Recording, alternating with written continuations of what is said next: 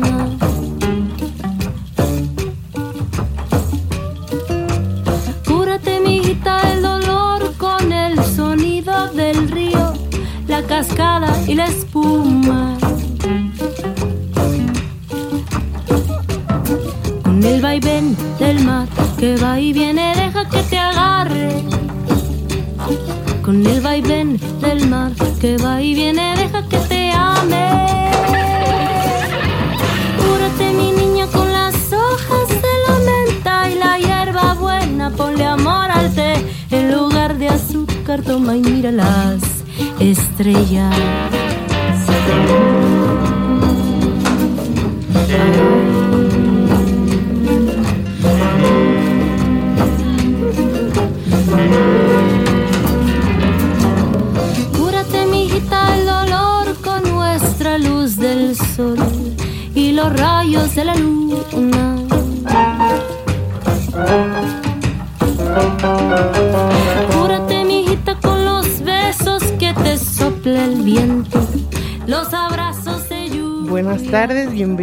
Su programa de Radio Humanamente, una, una colaboración entre Jalisco Radio, el 630 AM de la Radio Cultural de Jalisco.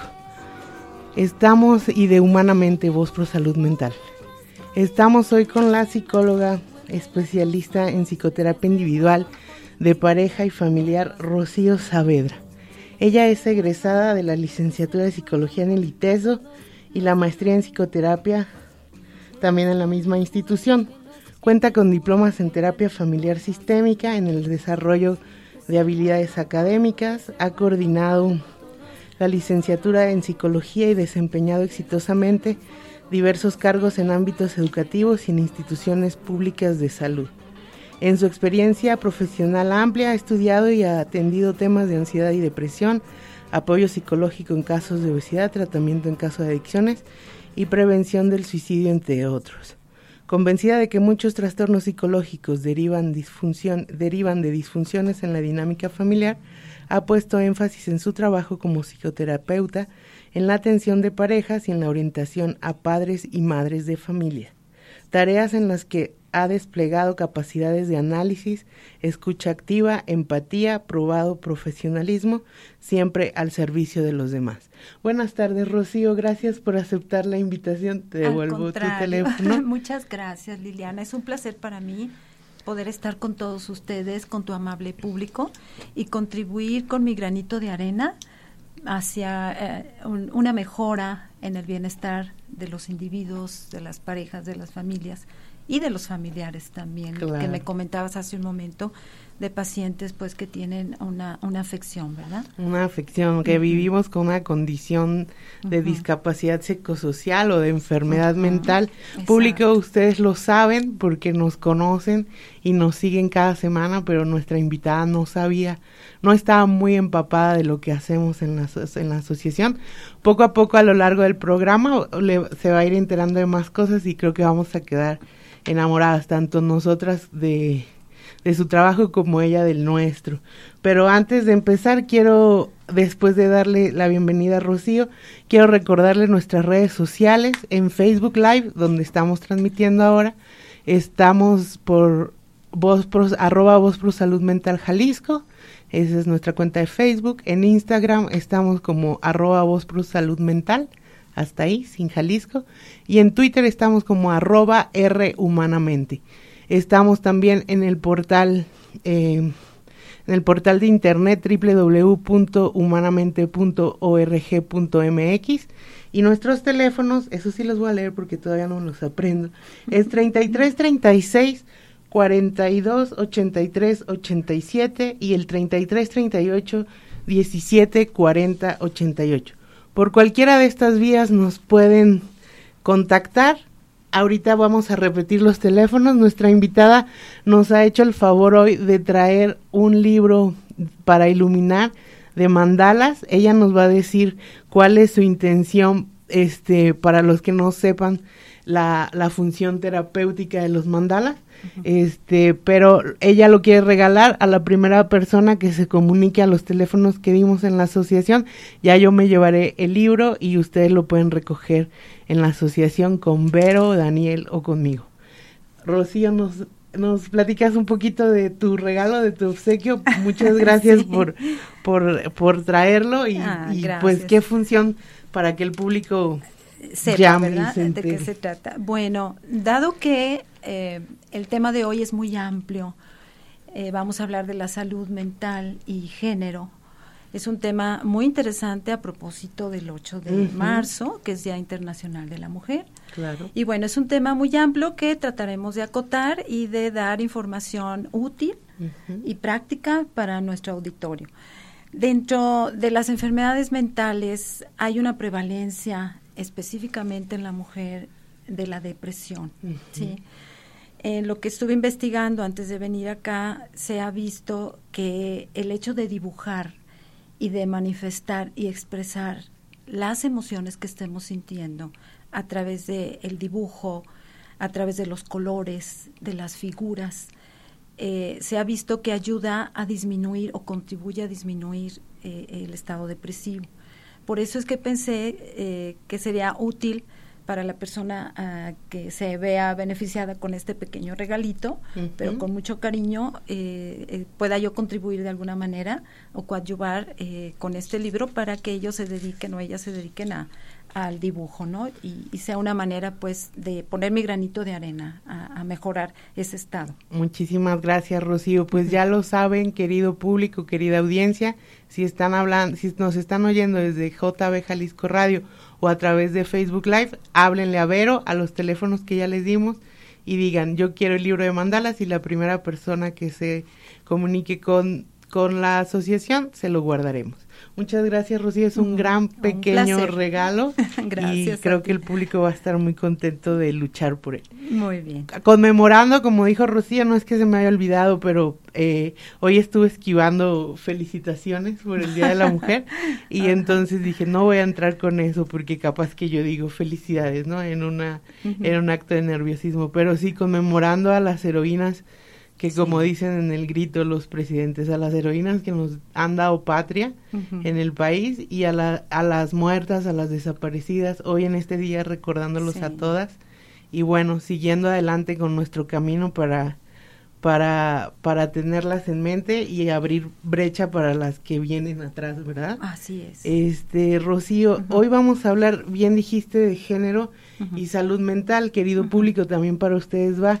No quisimos hablar, bueno, yo en lo personal no quise hablar de feminismo, porque el feminismo en este programa no es que no quepa, claro que cabe, cabe en todos los ámbitos de la vida, pero no quise desviarme como en en controversias como lo que tiene el movimiento y así, más bien darles a las a las mujeres que hoy nos escuchan y a los hombres también, ¿por qué no? Pero más dirigido a las mujeres, los motivos por el cual la ¿Por qué estamos hablando de, de, salud mental y género? Ya lo habías dicho que la prevalencia de, la, de las enfermedades mentales en las mujeres es mayor debido a la, a la, al estrato socioeconómico, a la al ser madres, al, toda la etapa del, pues del reproductiva, la mujer, el puerperio, el embarazo, el la crianza. La crianza, este, todo eso hace que, que, que, haya una diferencia significativa entre, entre, entre cómo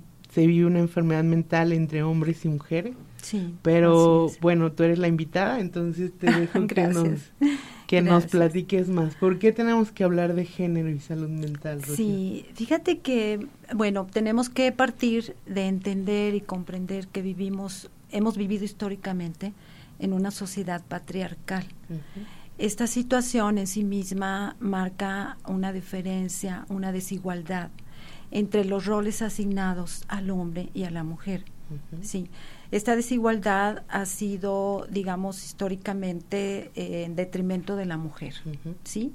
Si recordamos, eh, antes ni siquiera la mujer, a la mujer se le permitía votar.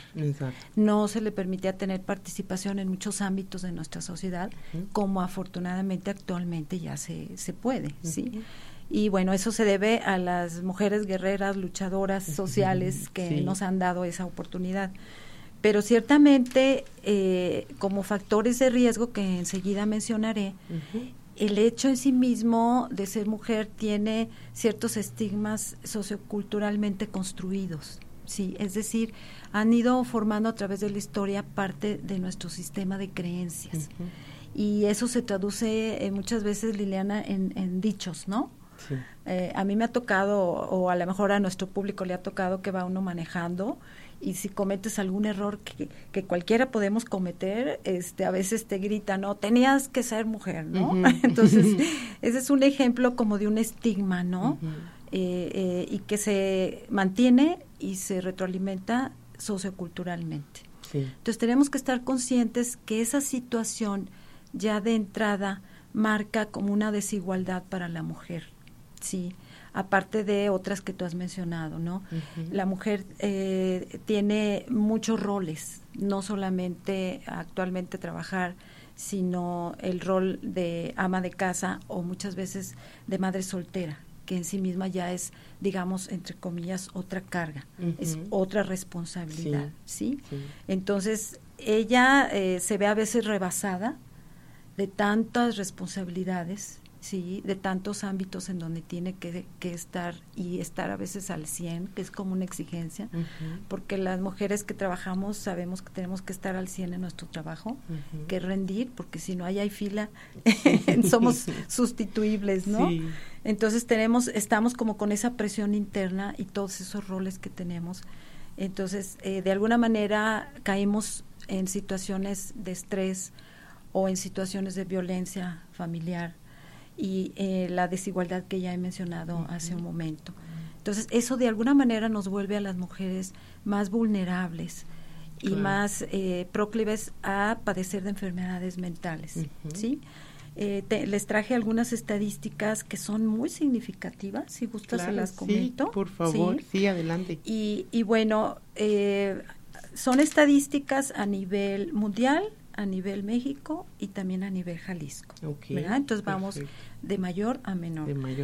Podemos decir que de las enfermedades mentales que más prevalencia e incidencia tienen es la depresión y la ansiedad.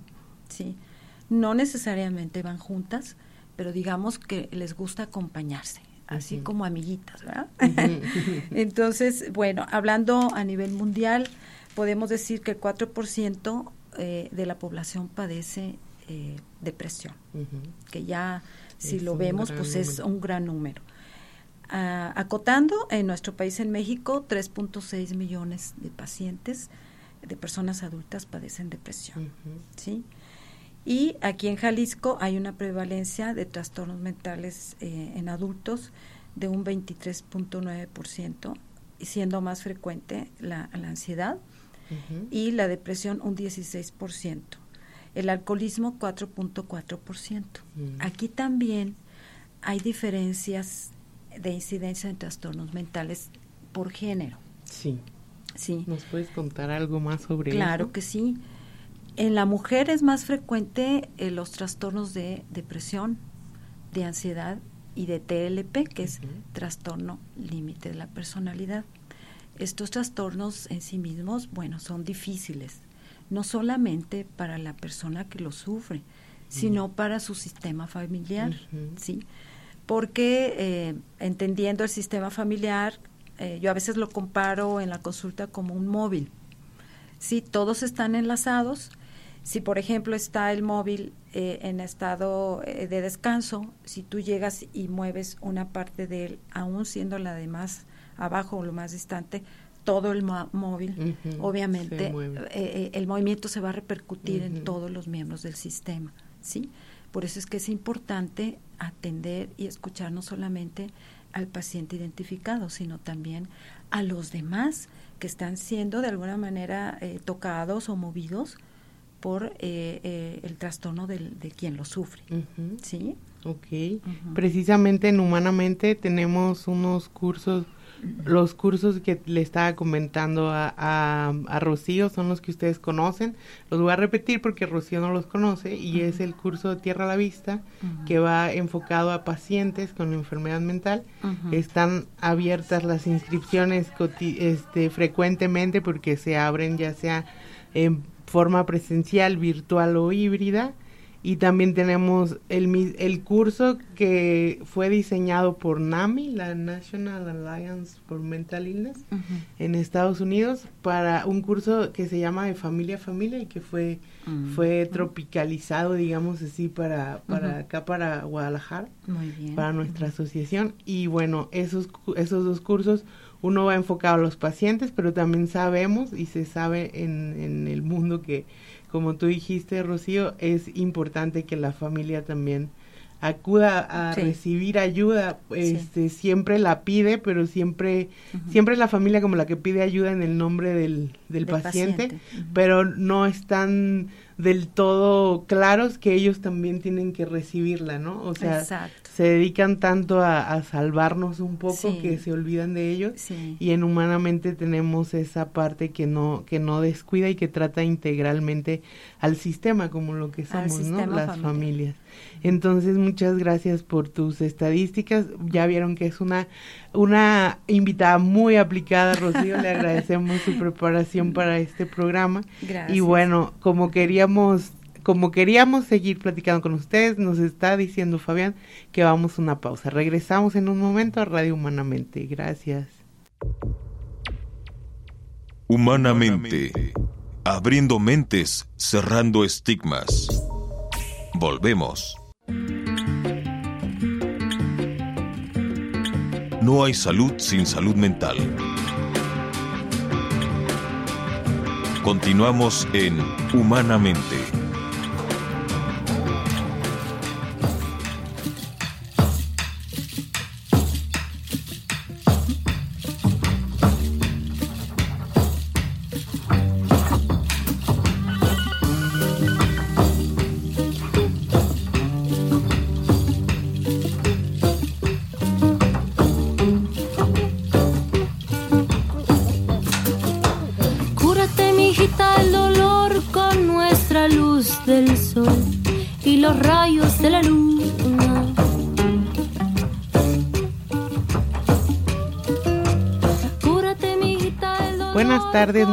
Bienvenidos en este Día Internacional de la Mujer en el que conmemoramos tanta lucha y tanto esfuerzo de nuestras congéneres.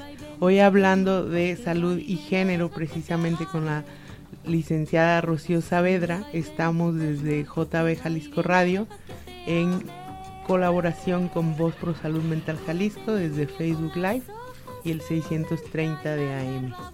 Estamos hablando de género y salud mental y estamos eh, estábamos hablando antes del corte de por qué de por qué hablamos, por qué hacemos esa diferencia entre género a la hora de hablar de salud mental y también de enfermedad mental. Eh, la pregunta que, que, tiene que ocurrir a continuación después de, de esa es eh, cuáles son los los, los consejos para el autocuidado, Rocío, porque ya hablamos de, del motivo por el cual hay una diferencia entre cómo se vive una enfermedad mental entre hombres y mujeres y por qué a las mujeres les afecta. No podemos decir que de mayor, en un, en un impacto aumentado que a los hombres, o sea, en mayor medida que a los hombres, sino que es diferente y es una, es una complejidad Em, como pues de género. Estoy redundando un poco, pero lo que te quiero preguntar es, ¿qué, qué es el autocuidado? Si nos puedes decir, porque es la, la, propuesta que tenemos para la audiencia, que, bueno, el, el, movimiento feminista y el feminismo, que eh, son un movimiento político, un movimiento eh, ideológico, este, filosófico también, trata de, de, hacer político lo personal, pero esta vez queremos irnos hacia adentro, porque los, las personas con enfermedades mentales poco nos metemos a la política y estamos absortos en nuestros mundos, en nuestras, en nuestras batallas diarias. Entonces, más quería yo que este programa fuera una apuesta al autocuidado y a, de las mujeres para que pudieran sacar consejos de, de ti, de tu práctica profesional. Sí, no, gracias a ti. Y bueno, si nos puedes eh, ampliar por qué estamos apostando al autocuidado y cuáles serían las formas de autocuidarnos eh, como mujeres. Claro que sí, con muchísimo gusto. Bueno, me parece pertinente definir qué es el autocuidado. Sí, vamos empezando por ahí. El autocuidado significa asumir la responsabilidad de mí misma como un agente activo para favorecer, promover y cuidar mi salud. ¿Sí? Es decir, tengo que comprender que yo soy la principal responsable de mi salud y asumirlo, hacerlo mío.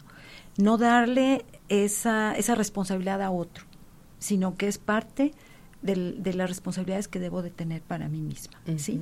Si yo no estoy bien, es muy difícil que pueda estar bien con los demás o que los demás que dependen de mí puedan estar bien, como sería el caso de una madre de familia.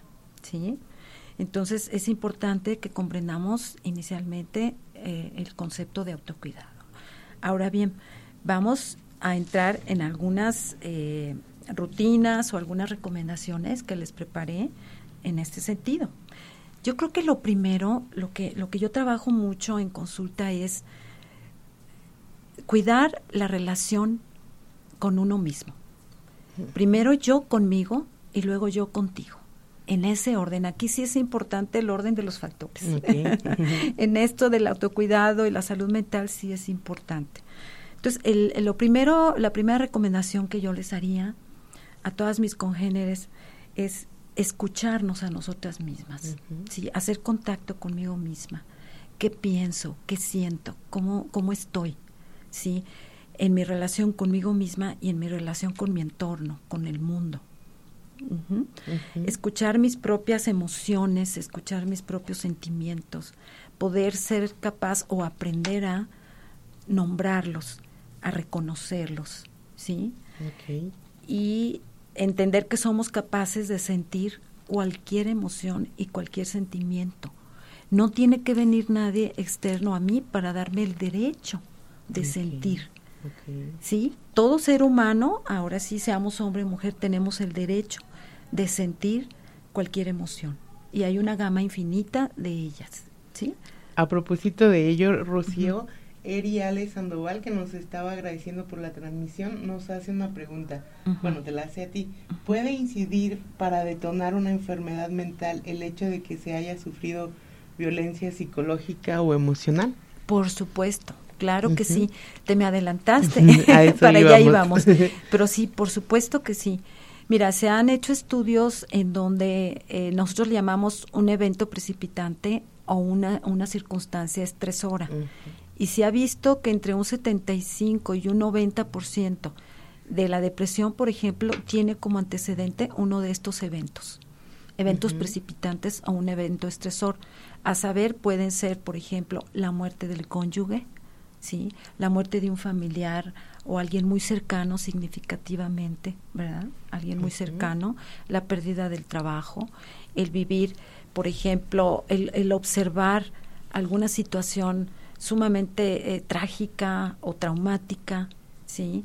Eh, eh, por ejemplo, un sismo, lo que acaban de, vivir nuestros hermanos de, Turquía y de Siria, el, tener este, o haber presenciado, haber sufrido una situación de esa, de esa manera, puede ser precursor de un trastorno mental. Sí. Y la violencia machista. Y la sobre violencia, todo, ¿no? la los violencia abusos, familiar, las- los abusos, este, la- los abusos sexuales, por ejemplo, tienen eh, una contribución muy importante en la depresión, ¿sí? Entonces, por supuesto, claro que sí, eso puede detonar la violencia, puede detonar, este, no uno, sino varios trastornos mentales, dependiendo de la intensidad, del grado, de las circunstancias y de los recursos internos que la misma persona, la víctima, ha sufrido. Entonces, cada caso es diferente y habría que analizar todos esos elementos para poder dimensionar el daño que se ha sufrido.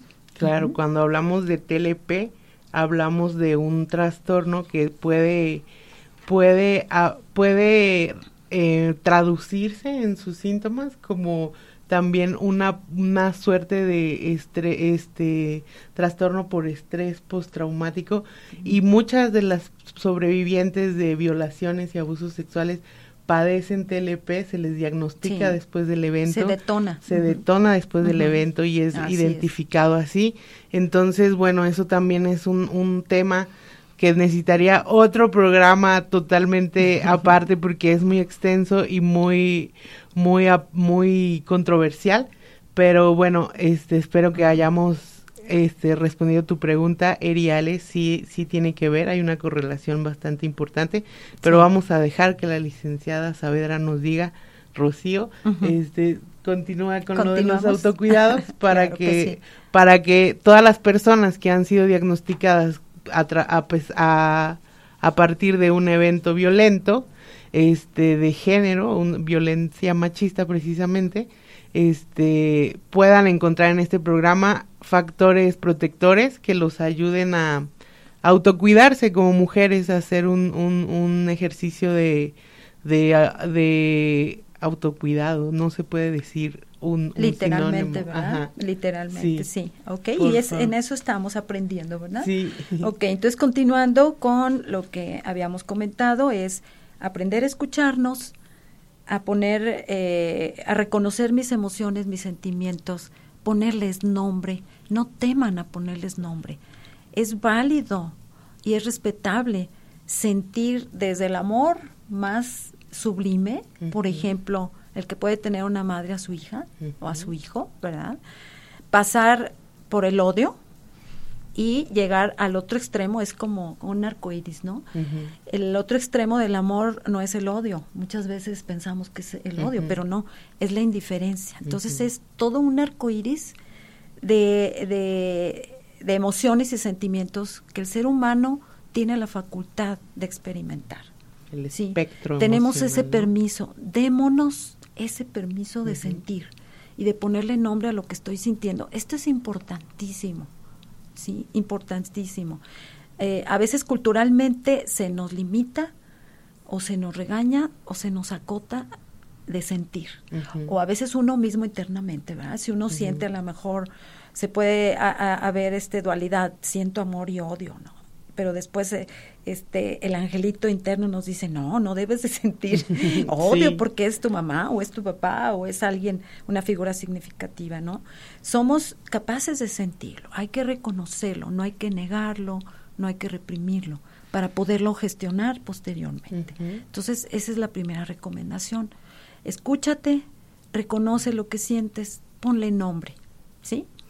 Y después... Y podría agregar algo ahí, si me permite, Claro, Rocío. claro. No avergonzarnos de lo que sentimos, que ya lo habías dicho tú de alguna manera, pero yo quiero compartirles a, la- a la a la audiencia que, que estamos en este camino de, de vivir con una enfermedad mental, que al principio, que me lleva a hablar del autoestigma. A veces el autoestigma es más fuerte que el que nos...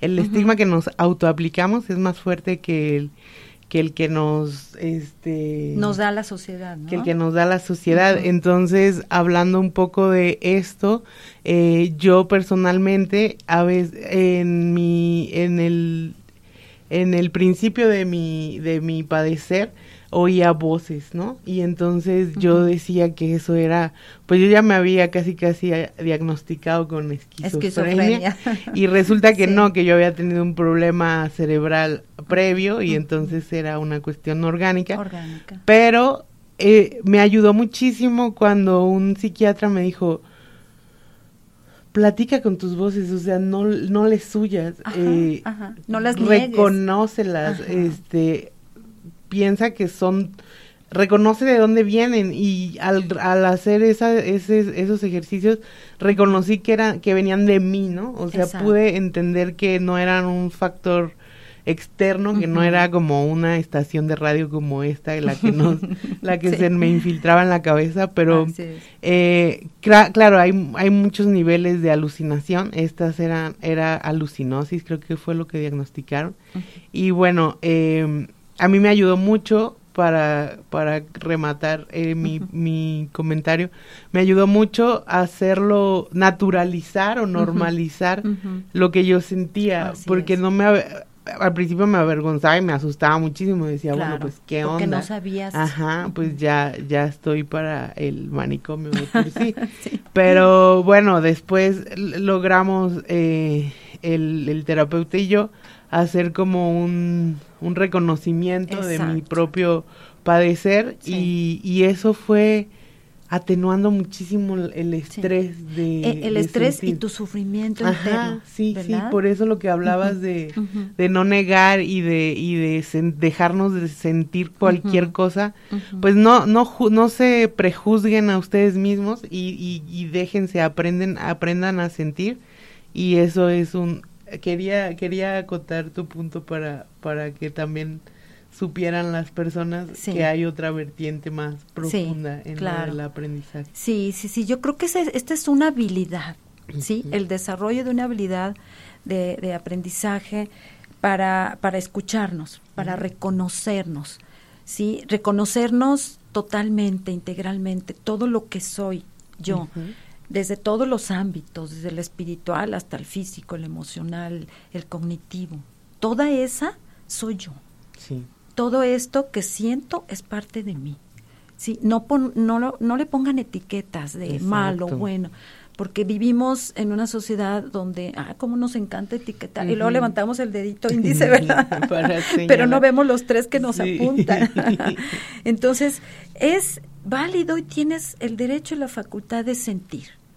Sí, hace muchos años un, un este gran un gran hombre que fue mi maestro fue eh, era de mi universidad, en paz descanse, eh, me decía, se vale sentir, pero no consentir. Son cosas diferentes. Entonces, en este sentir, tengo que aprender a ponerle nombre a, cómo se llama lo que siento. ¿Sí? Y después vienen otros pasos, por supuesto, que entonces ya estaríamos entrando en el ámbito de lo que es inteligencia emocional y gestión de emociones. ¿sí?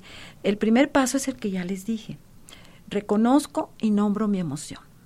El siguiente paso es cómo yo, en particular, yo Rocío, yo Liliana, y, y, yo, pónganles nombre, cómo yo voy a canalizar esa emoción y llevarla, digamos, eh, yo hago una metáfora, haz de cuenta que viene la emoción que hace efervescencia, como la cerveza, ¿verdad? Se va a derramar y, y, me va a tomar completamente, ¿no? La amígdala se enciende, que es una parte que tenemos en el cerebro responsable de las emociones.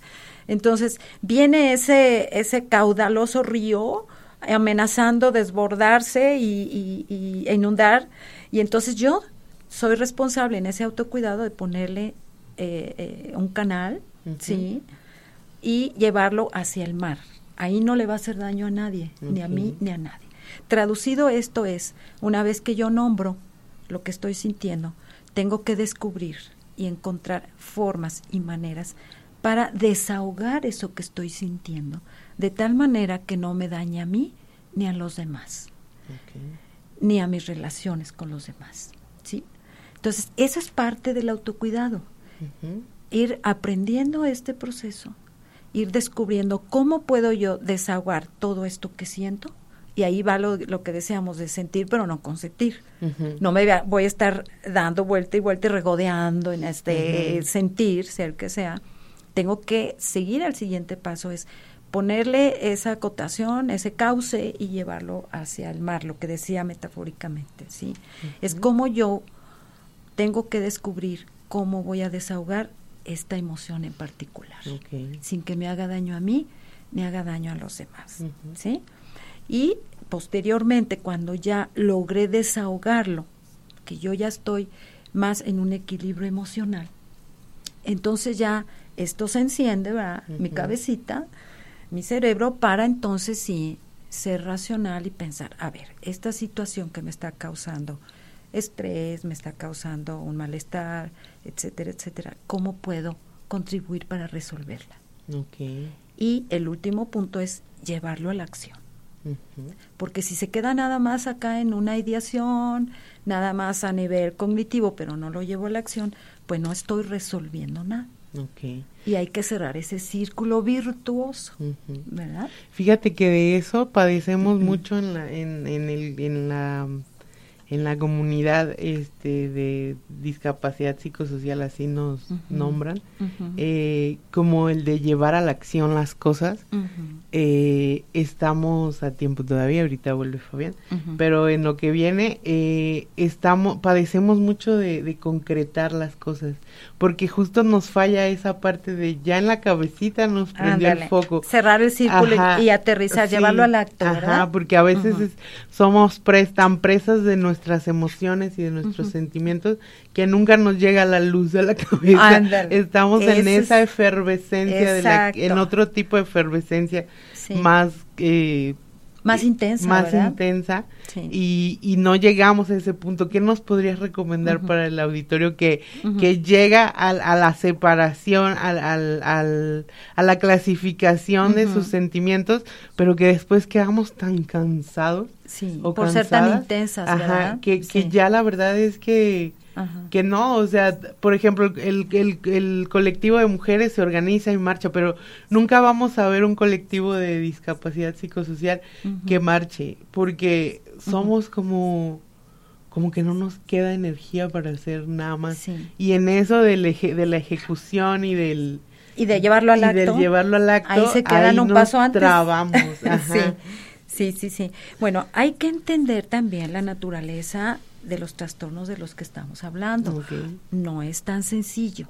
Si fuera tan sencillo, bueno, pues este, a lo mejor ni estaríamos no aquí, No habría programa de radio. sí, hay que entender y, y, y, ser eh, como tener conmiseración de nosotras mismas en ese entendimiento, no justificación, no estamos hablando de justificación, pero sí entender y darnos cuenta en qué punto me atoro o me empantano y qué necesito para destrabarme o desempantanarme, ¿sí? Eh, y, bueno, todo empieza con entenderme y escucharme, lo que decía al principio. Ese es el inicio. O sea, yo entiendo, conozco mi situación, problema, ¿sí? Por no llamarle trastorno, ¿no? Como que se, se, oye mucho. hay que, hay que desetiquetar un poco. Sí entender cuál es mi situación, ¿verdad? Que me tiene aquí. Y entender que, por ejemplo, en este diagnóstico eh, tuyo y de muchas personas que quizá nos escuchan, las, eh, eh, la percepción y, y, las emociones se viven de una manera más intensa. Digamos que la efervescencia es más fuerte. Es como si fueran dos cervezas juntas, dos pues cervezas se juntas con alcacelser y, y Coca-Cola. Exactamente, hacen mucha efervescencia. Entonces quedamos como, como invadidas de, de emocionalmente de eso y eso es desgastante emocionalmente. Yo creo que ahí hay que darnos un tiempo. la pausa. Tenernos, darnos una pausa, eh, hacer lo que necesitemos hacer y, y, enseguida viene algo que les puede ayudar, ahorita se los voy a decir que son precisamente las respiraciones profundas. Yo les llamo y yo en consulta les enseño, ahora sí que con la técnica de demostración, ejecución, cómo hacer respiraciones abdominales. Son tres tiempos contando del 1 al 10 cada tiempo. Es darte una pausa y darte un tiempo. Bueno, hablando de pausas, vamos a una. Exacto, gracias Rocío. Vamos a ir a una pausa y volvemos. Porque te quiero, me informo y te cuido. Volvemos en unos momentos con Humanamente.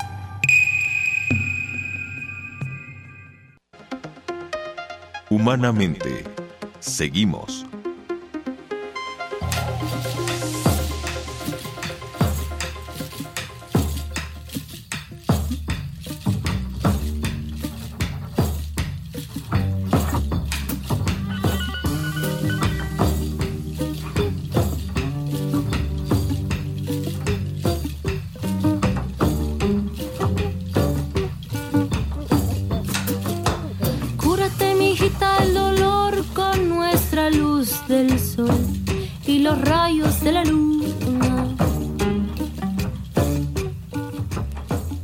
Buenas tardes, bienvenidos sean todos y todas a nuestro programa Radio Humanamente. Estábamos oyendo en la cortinilla a Natalia Lafourcade y su canción María la Curandera, extraída del, del, disco Todas las Flores. Esta canción habla precisamente del autocuidado, de cómo las mujeres, porque la voz es en femenino, no, no solo la de Natalia, sino la letra habla de cúrate, mijita, con amor del más bonito y así empieza la canción. Como siempre pueden buscarla en su eh, plataforma de streaming preferida y ahí podrán encontrar más, o sea, la canción completa y deleitarse con la letra que está padrísima. Y bueno, eh, habla de, de que se, se mueran todos los dolores. A veces las canciones son muy fantasiosas, muy fantásticas y por eso son hermosas pero a veces no podemos matar todos los dolores, ¿verdad? Sino que nada más lo único que podemos hacer es curarnos a nosotras mismas. Estamos de vuelta con la psicóloga Rocío Saavedra, quien nos tuvo la amabilidad de venir con nosotros a muy poquito tiempo de cerrar el programa, pero vamos a continuar con los consejos de autocuidado que ella nos estaba platicando antes del corte y que quiero que continúe. Muchas gracias, gracias Liliana. Bueno, voy a tratar de ser breve para alcanzar a, cerrar esta parte, ¿no? Estábamos hablando de las respiraciones profundas y abdominales. Generalmente cuando tenemos un evento estresante o estamos con ansiedad, no nos damos cuenta, pero respiramos en forma muy corta y superficial. Estas respiraciones es justamente hacer lo contrario. Les decía yo que es en tres tiempos, contando del 1 al 10. Inspirar cerrando la boca, jalar todo el aire por la nariz, tratar de mandarlo lo más profundo que podamos al abdomen. Normalmente cuando respiramos, bueno, inflamos nuestro pecho, ¿verdad? Ahora es aprender y practicar a mandarlo al abdomen. Vamos a, a, inflar el abdomen, vamos a dejar ahí el aire contando del 1 al 10 ¿sí? Y después expeler el aire soplando por la boca lentamente contando del 1 al 10. Si ustedes se fijan, son tres tiempos de 10, ¿ok? Eso nos va a ayudar muchísimo y yo lo he comprobado en mi consulta. Ellos me lo han dicho, ellas me lo han dicho, les ayuda muchísimo a controlar el estrés, la ansiedad, ¿sí? Y a oxigenar nuestro cerebro para que podamos cerrar el círculo hace un momento lo que dije, de pensar ya en una solución al problema que me aqueja. Ok. ¿Verdad? Muy bien. Eh, el otro punto de las recomendaciones es que no permanezcan aisladas. Sí. El ser humano por naturaleza somos seres que necesitamos de los otros. Estamos en el mundo y en el mundo hay más personas. Si tú tienes una situación difícil, no te aísles, ¿sí? No permanezcas aislada. Tienes que comprender que es, es sano pedir ayuda. Es sano compartir lo que te pasa con alguien, obviamente, con quien tú confíes, que sepas que te va a escuchar y que no te va a juzgar, porque eso es algo muy importante. A veces el pensar o el sentirnos juzgadas nos limita para expresarnos. Entonces, esa es una tercera recomendación.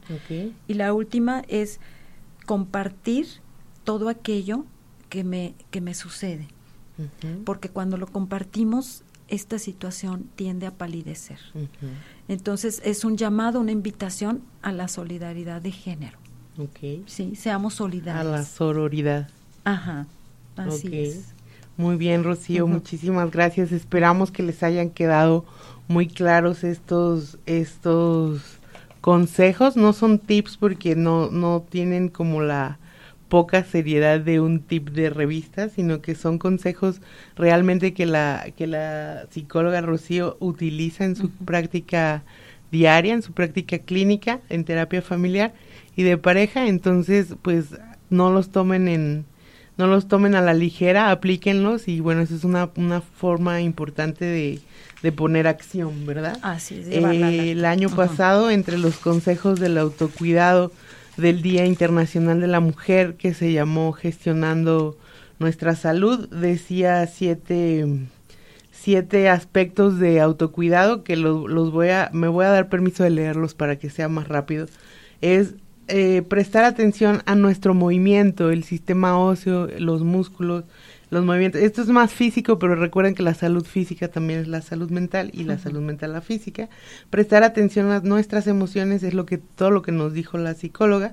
Prestar atención a nuestro suelo pélvico y a nuestra salud ginecológica. Prestar atención a nuestra exposición solar por aquello de los la piel de las enfermedades este de cáncer y todo. eh, también prestar atención a nuestros huesos bueno eso ya lo habíamos dicho dentro del movimiento prestar atención a nuestros pechos y, prestar atención a, a, responsabilizarnos de todo nuestro cuerpo. El autocuidado a veces al principio la psicóloga decía que las mujeres por pues porque no éramos sujetas de una, una figura individual, sino que éramos o hijas o esposas o madres de algún hombre. Éramos de. Éramos de. este, pues tampoco teníamos esa conciencia de, de cómo íbamos a gestionar nuestra propia salud, ¿no? Si, si no si no teníamos una gestión de nuestra individualidad. Así es. Pero bueno, a partir de estas de estos años en los que se ha dado más difusión a la a la salud femenina y sobre todo a la salud mental, pues hemos encontrado evidencias y, artículos que nos dicen paso por paso este lo que tenemos que hacer para cuidarnos como mujeres. Estamos a siete minutos de, de terminar el programa, pero yo quiero dejar que la psicóloga nos siga nos siga platicando de qué más podemos hacer en estos siete minutos, qué más podemos hacer y cómo podemos concluir este programa para que al público le quede bien les, claro. Les tengo preparado, bueno, mucha información, pero vamos a, acotar y a, ser congruentes con el tiempo que nos queda. Muy muchas gracias. Brevemente les quiero comentar de los factores de riesgo que las mujeres tenemos para sufrir un trastorno mental los voy a enumerar, ya no hay tiempo para eh, avanzar más, pero nada más los voy a enumerar y los factores de protección. Bueno, uno deseamos que es el ser mujer, el género, acontecimientos estresantes como muertes, pérdidas, divorcios, desventajas socioeconómicas, la pobreza duplica el riesgo el más pesado. Ahora, rápidamente, ¿cuáles son los factores de protección? Que eso es muy importante ya para cerrar la participación. el autoconocimiento reconocer mis habilidades, mis capacidades y mis talentos y desarrollarlos. Ese es un factor importante. Aprender a incrementar mis habilidades de afrontamiento. ¿Sí? Un poco lo que deseamos hace un rato en cuanto a inteligencia emocional y gestión de, emociones. La red familiar social es importante el apoyo para nosotras, ¿no? Solicitar los servicios de salud, no cuando ya, como decimos, me llegó el agua al cuello, sino cuando estoy empezando a sentir esos malestares, no esperes a que estos crezcan y se haga una bolita de nieve. Exacto. Si desde un principio, si tú ya estás mostrando ciertos padecimientos, ciertos problemas, ciertos malestares, ve y busca ayuda. No te quedes en aislamiento, no te calles. Incrementar las habilidades de resolución de conflictos. Esto se puede aprender. Puedo aprender cómo resolver los problemas. Se aprende. Y la autoestima, ese es un factor importante. Valorarme a mí, amarme a mí, reconocerme a mí. Y el estatus social de un buen nivel es, nos abre mayores oportunidades. La escolaridad, por ejemplo, el tener mayores ingresos, el control natal, pues son factores de protección de, protección, ¿verdad? Bueno, y bueno, ya te dejo a el espacio ya para concluir. Rocío. Sí, estamos un programa muy interesante. Saludos a la familia Asensio Calderón eh, que nos están saludando desde aquí. Eh, quiero agradecerte, Rocío, tu, tu preparación para este tema. Nos quedó chica la hora, pero vamos a agendar otra otra, como una continuación para poder en un futuro, si, si tenemos la oportunidad, que yo creo que sí, este, dependiendo de ti, tu disposición, Con mucho gusto. este, para hablar más del tema, si les interesa, háganos preguntas, recuerden que el que se haya comunicado a la asociación para lo del libro, se los vamos a entregar cuando cuando él lo requiera, él o ella lo requieran. Conmemorando el Día de la Internacional de la Mujer, me despido. Yo, yo soy Liliana Luengas Magaña. Estoy a cargo del programa de Voz Pro Salud Mental, Radio Humanamente. Le agradecemos a Fabián Pelayo su colaboración y su guía en estos en esto de la del control radiofónico y nuevamente a Rocío Saavedra por su participación y aceptar la invitación. Nos vemos el próximo miércoles con otro tema de interés en la salud mental.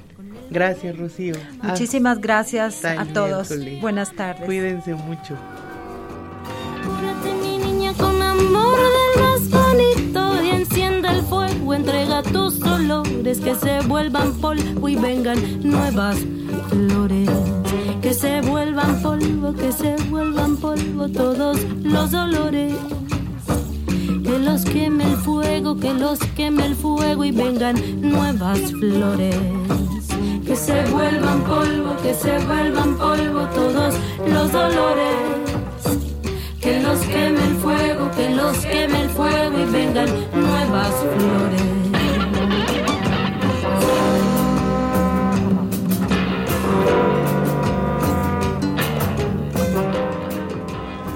Esto fue Humanamente te esperamos en la próxima emisión para juntos seguir abriendo mentes y rompiendo estigmas. Jalisco Radio